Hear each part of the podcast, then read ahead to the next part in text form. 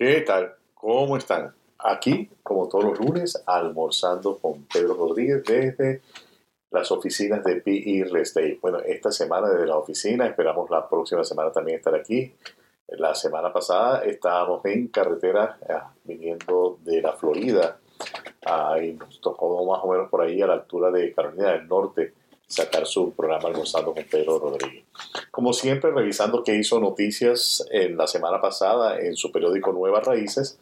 A primera plana habla de un tema muy interesante que es la terapia metacognitiva uh, y es una nueva estrategia efectiva contra la depresión, la ansiedad y los pensamientos negativos. Y uh, es interesante el, el, tema porque realmente a veces lo importante ni siquiera es las cosas que pasan, sino cómo interpretamos las cosas que pasan.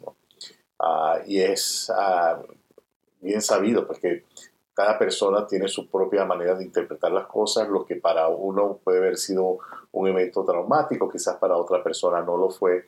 Y en ese ámbito hay que obviamente explorar realmente si lo que yo estoy percibiendo es de la gravedad eh, que pienso que, que es o cuál es el parámetro realmente con el cual uno puede decir esto es grave, esto no es, no es grave. ¿no? Muy, muy, interesante, definitivamente la, ayuda de profesionales en el área de psicología, psiquiatría, es muy interesante para poderlo poner a uno en el contexto de lo que debería de ser. Hablan sobre conversaciones que está teniendo el, los legisladores con las minorías eh, sobre educación, comunidad y economía. Uh, la Corte Suprema enfrenta un reto que es de decidir cómo van a hacer ellos con el uso del Internet. Uh, Biden viajó de sorpresa a Ucrania, anduvo por Polonia. Uh, eh, bien interesante pues las, las, políticas que está manejando los Estados Unidos en, en esa área. Eh, todo basado y alrededor del tema de la eh, invasión rusa a Ucrania. Uh, se esperaba sensación térmica de 50, menos 50 Fahrenheit en la zona norte, sobre todo en, en el área norte-centro eh, de los Estados Unidos. Demasiado frío en aquella zona, uh, nevadas, eh, tormentas durante el fin de semana. Uh, nosotros acá volvimos a tener un poquito de clima frío, pero más que todo es la brisa la que hace sentir que estamos, estamos bastante fríos.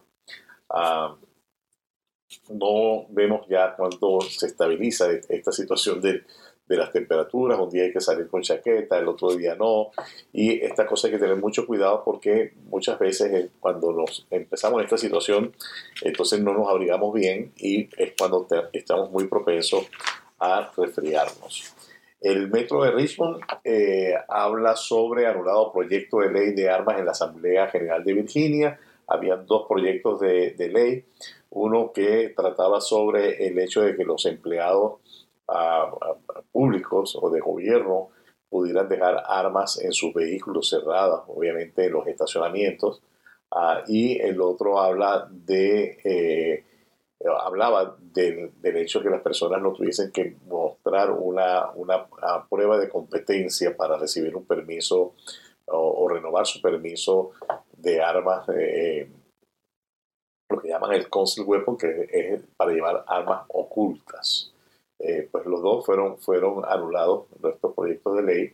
Virginia revisa clase de estudios afroamericanos eh, reforzada por Florida. Virginia está lista para regular el Cranton, pero la industria quiere que vaya más lejos. Ah, una de las cosas que vimos también en la noticia de la semana pasada, eh, un gran esfuerzo que está haciendo el estado de la Florida para impedir que las personas que no tienen documentos o permisos de trabajo puedan trabajar y se están apoyando en el sistema federal del e-Verify.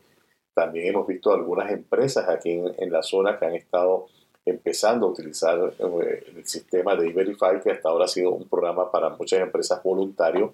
Vemos que se está utilizando con mayor frecuencia para verificar que las personas que van a ser contratadas tengan los permisos eh, correspondientes o la, la habilidad pues, de, de, poder eh, trabajar en los Estados Unidos. Hoy vamos a estar hablando nuevamente del tema de impuestos y es porque realmente estamos en, en plena temporada y durante la semana vamos viendo diferentes casos que nos llaman la atención y tratamos de hacer como un resumen para dar algunos ah, tips a las personas que están en su proceso de preparar la documentación para preparar sus impuestos. Eh, les quiero comentar algunos errores que pueden llevar a una auditoría del IRS. Eh, este tema de la auditoría del IRS, eh, de hecho nosotros cuando vamos a preparar impuestos y hablamos con, con un cliente, le explicamos que existe esa probabilidad basado en que el Departamento de Impuestos del Tesoro Nacional está en el proyecto de contratar 86 mil personas para trabajar con ellos. Y estas personas obviamente que no es para un trabajo uh, fuera del tema de ellos, que es revisar realmente que los contribuyentes estén haciendo sus, sus pagos y estén declarando sus impuestos de la manera correspondiente. Una de las cosas que explicamos un poquito qué es lo que va a solicitar un auditor a la hora de un proceso de esto, el tema más controversial quizás es el tema de las millas del vehículo. Cuando nosotros estamos haciendo deducción de millas, tenemos que ser capaces de crear, generar en su momento un, lo llaman un log, que no es otra cosa que un registro de las millas que yo estoy reclamando eh, como una deducción a la IRS. Eh, obviamente, si usted tiene un vehículo que es de trabajo, 100% de trabajo, es una de estas, ah, quizás una, una, una pico eh, heavy duty, que la tiene con cantidad de equipo de trabajo todo el tiempo montado, una van que es obvio que se utiliza para trabajar, quizás ahí uno puede reportar todo el millaje y se entiende que es un carro, un vehículo únicamente de trabajo. Pero cuando la persona trabaja con su vehículo, por ejemplo, lo que hacen Uber, Uber Eats, a estas personas eventualmente en algún momento utilizan estos vehículos para el uso personal. Colocar 100% de millas en uso de trabajo, eso pudiera ser realmente una alerta para que la IRS diga, ah, ok, entonces esta persona quiere decir que nunca va al supermercado, ah, sobre todo cuando no tienes otro vehículo en la casa, ¿no? Pues si tienes otro vehículo en la casa se, se justificaría, pero si eh, no tienes otro vehículo, entonces en qué momento vas al supermercado, en qué momento eh, si vas a la iglesia, en qué momento vas a, hacer cosas personales en el, banco, en las tiendas, etc. Entonces hay que tener mucho cuidado con este tema porque como les digo realmente y sobre todo el tema de las millas, una de las cosas que está pasando eh, para los impuestos del 2022 es que hay dos tarifas de millas. Hay una tarifa para el primer semestre que sería de enero del 1 de enero al 30 de junio y una tarifa diferente que va para el 1 de julio al 31 de diciembre, que sería el segundo semestre. Entonces, allí yo me imagino que justamente va a ser como la llave que va a dar el, el motivo a la IRS a solicitar que le mandemos el log. Porque si, imagínense, si usted hizo 10.000 millas y usted coloca que eh, 8.000 millas fueron en el segundo semestre, que es cuando más valor tiene, entonces ahí ya va a haber una discrepancia y esa discrepancia va quizás a motivar una pequeña carta que le va a llegar diciendo que por favor envíe su log de millas. Típicamente lo que hemos notado en estos procesos de auditoría, cuando piden el log de millas o piden cualquier información adicional, eh, muy seguido a esa carta inicial, eh, puede ser que venga la carta de que nos va a hacer una auditoría completa. Entonces, bien importante tener eso en cuenta. Eh, mucho cuidado con reclamar las millas. Ah, las millas tienen que ser realmente algo, algo lógico.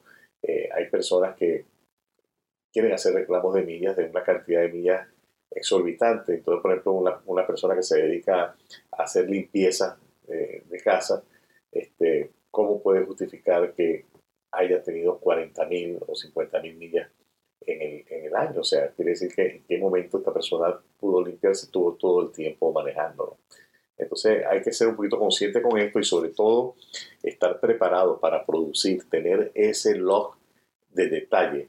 Las millas que yo estoy reclamando son las millas que yo utilicé para trabajar cuando yo salí de mi casa y fui a mi sitio de trabajo en una obra o mi sitio de trabajo eh, a limpiar una casa, de esa casa me fui a otra. Es todo el recorrido que, que, hacemos. Hay algunas aplicaciones que usted puede descargar en su teléfono inteligente que le permiten con solamente un botón activar cuando usted está trabajando para que ese, ese sistema le vaya llevando el control de, de millas. Otra de las cosas que puede detonar una auditoría es, hay una pregunta que está en la primera página de los impuestos que es sobre si la persona hizo transacciones con criptomonedas o monedas virtuales. Responder que no alegremente allí cuando usted realmente ha estado haciendo transacciones le puede llevar a una auditoría y una auditoría bastante severa, porque obviamente en estos momentos como que usted está ocultando esas transacciones. Entonces, muy importante que si usted hizo transacciones en monedas virtuales, criptomonedas, usted ponga que sí y usted le solicite a su broker de criptomonedas la información de cómo estuvo a su cuenta, qué vendió, qué compró, cuándo lo compró, cuándo lo vendió para poder hacer su declaración de impuestos. Otra de las cosas que detonan una auditoría es cuando ah, la W2 no macha con la que el patrono envió a la IRS o cuando la 1099, llámese NEC o misceláneo, tampoco macha.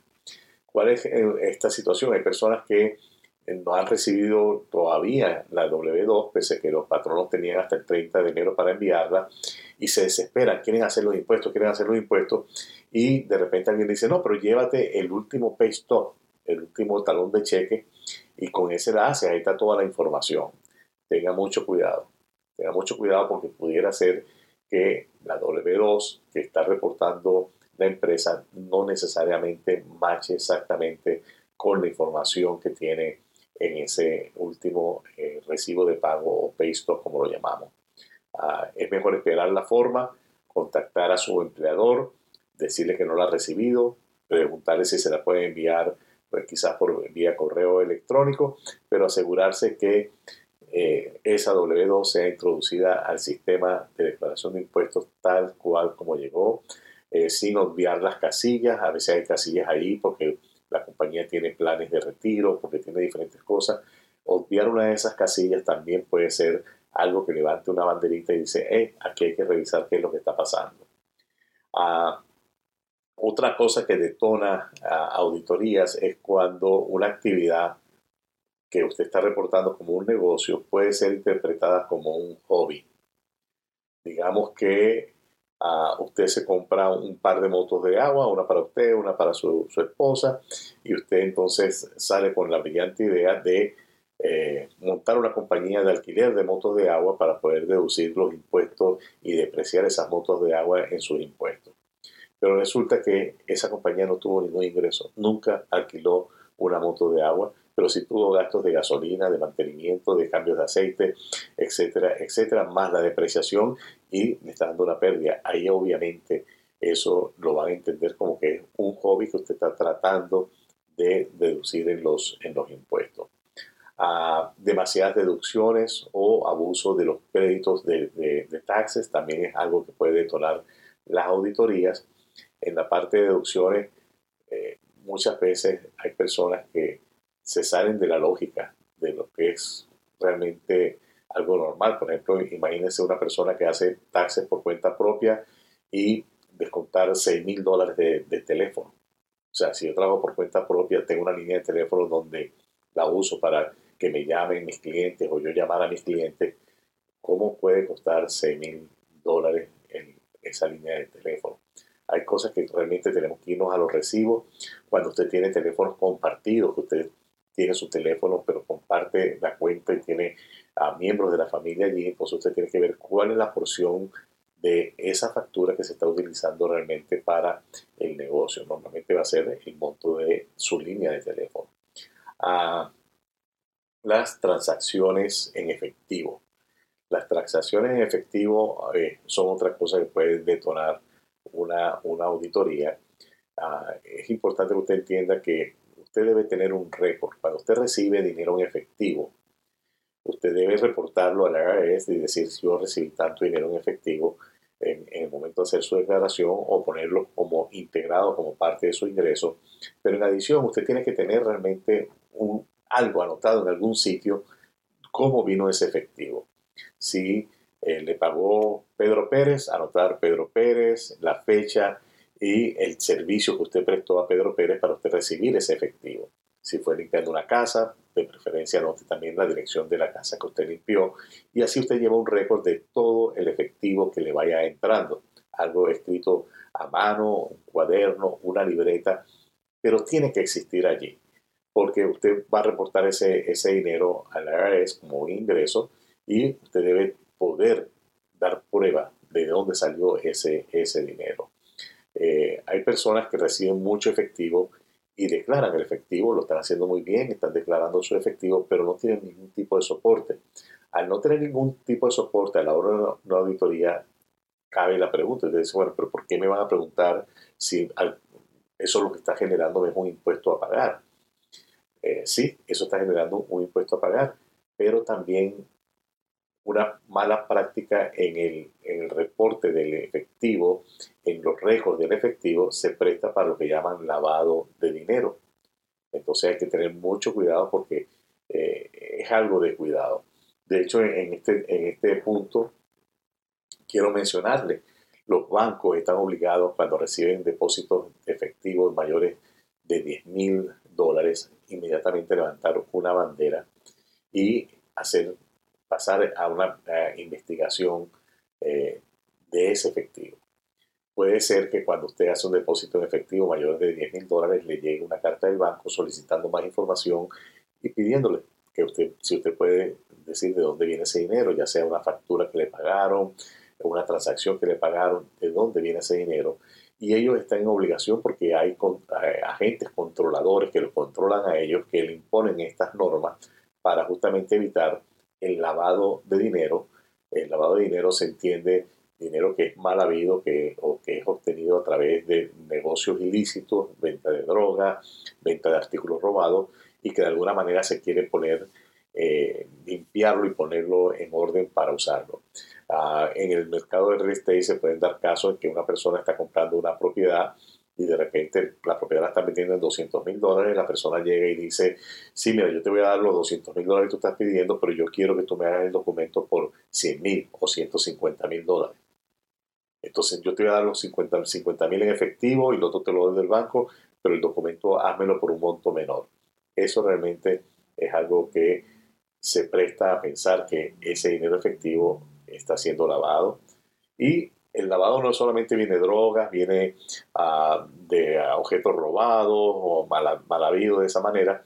El lavado también viene de evasión al IRS, evasión de impuestos. Usted recibe efectivo, usted no reporta ese efectivo y ahora usted no quiere tener ese efectivo en, el colchón porque usted va a necesitar hacer una transacción y necesita ponerlo en el banco. Entonces ahí los bancos van a estar monitoreando hay personas que dicen, no, pero deposita menos de 10 mil y no pasa nada. Eso es ilegal, es un delito, se llama uh, estructurar, estructurar los, los, depósitos para no caer en el, en el, en el punto de, de, que a uno le van a, chequear, lo van a auditar. Eso también es algo, una práctica ilegal. Y los bancos, si se dan cuenta que está pasando eso, también tienen que reportarlo para usted deposita efectivo, a grandes cantidades de efectivo, ahí inclusive ah, el banco puede retener o mantener en, lo que llaman en hold o aguantar ese dinero, no darle la disponibilidad dos, siete días quizá para ellos iniciar esa investigación. Más aún, cuando usted va a comprar un vehículo, por ejemplo, si usted llega con la paca de billetes y paga el vehículo en efectivo, el dealer está en la obligación de llenar una forma y reportar al IRS que recibió ese dinero en efectivo y tiene un plazo de cinco días para reportarlo. Acto seguido, a usted le va a llegar una carta donde tiene que justificar de dónde salió ese dinero. Mi recomendación, trate de utilizar su cuenta de banco. Si usted recibe pagos en efectivo por el trabajo que usted hace, lleve una relación en un cuaderno, usted anota y ya sea una vez a la semana o cada dos semanas, usted va al banco y deposita el monto que le está dando la sumatoria que usted tiene en esa hoja de control. Es importante pensar que ese dinero hay que poder demostrar de dónde vino en algún, en algún momento. Ah, otra cosa que puede detonar las auditorías es permanentemente estar en pérdida. Un negocio quizás puede tener pérdida el primer año, el segundo año, eh, puede sustentar una PB, pero ya un tercer año, este, obviamente que va a levantar las banderas y va a invitar a una auditoría. Ah, de resto, a renta, hay que tener mucho cuidado. Hay personas que trabajan por cuenta propia y reportan renta y están reportando la renta de su casa donde ellos viven. Eso no es deducible en el negocio. Es deducible quizás una porción si usted utiliza una porción de esa propiedad que usted está rentando para el negocio, pero tiene que tener mucho cuidado porque eso son una de las cosas que van a levantar banderas en el IRS y lo van a poner en una alta probabilidad de auditoría. Ah, de resto, eh, gastos de viajes. Gastos de viajes, una persona que trabaja por cuenta propia, que hace limpieza de casa y de repente pone un ticket aéreo a El Salvador, a Guatemala, a Nicaragua. ¿Qué relación tiene el trabajo de esta persona con ese viaje? Entonces es obvio que eso va a levantar una, una bandera. Muchas personas ah, piensan que porque declaran poca cantidad no son un target para el IRS, pero la manera como el IRS selecciona a quién va a auditar hay dos maneras. Una manera es cuando ven alguna cosa sospechosa que el sistema dice, hey, aquí hay algo raro, y dice, ok, vamos a hacer una auditoría, pero la otra es un sistema random, es como una ruletica de, que se tira, una bolita, ahí salió el número de, Juan, salió el número de Pedro y ahí vamos a hacer una, una auditoría. Entonces tiene que tener mucho cuidado con este tema y sobre todo eh, hacerlo bien, tenga sus impuestos bien, que usted pueda dormir tranquilamente sabiendo que a la hora de una auditoría, a la hora de cualquier cosa, usted puede demostrar que lo que usted puso, lo que usted firmó en ese papel es lo que tiene que ser. Algunas personas uh, hacen sus impuestos, después de hacer sus impuestos, cuando sale el monto que tienen que pagar, eh, ¿qué, se puede hacer? se, puede pagar ahora, se puede pagar antes del 15 de abril o se puede pedir un financiamiento, porque no hay otra opción, a no ser que obviamente pues la persona haya olvidado traer algún recibo, traer algo adicional. Realmente una vez que los impuestos están calculados basados en la información real, en los recibos, en el ingreso, en los gastos, es el monto a pagar. Ahí no hay algo que uno pueda inventar. Este año hay muchas ah, deducciones y créditos que fueron ya eliminados porque eran eh, alrededor de, la emergencia del COVID, aumentaron los créditos de los niños, entonces ya este año estamos volviendo a los valores antiguos y muchas personas que tienen la expectativa de que van a recibir dinero están impactadas porque sencillamente pues no están recibiendo el dinero que pensaban o en algunos casos inclusive les está tocando pagar impuestos que pensaban que no tenían que pagar. Pero es, lo que es, hay que ponerle un poquito más de interés e tratar de entender, pregúntele a su preparador de impuestos, oye, pero ¿por qué? ¿Cuál es la diferencia? ¿Por qué el año pasado me tocó tanto y ahora tanto? La mayoría de los, de los sistemas de, de computación para hacer los impuestos presentan side by side el año anterior y este año para que uno pueda entender realmente cuáles son las diferencias y por qué este año me toca pagar menos o me toca pagar más. Se nos acabó el tiempo, es todo para el día de hoy. No me queda más que invitarles al próximo lunes cuando estaremos aquí nuevamente almorzando con Pedro Rodríguez. Gracias.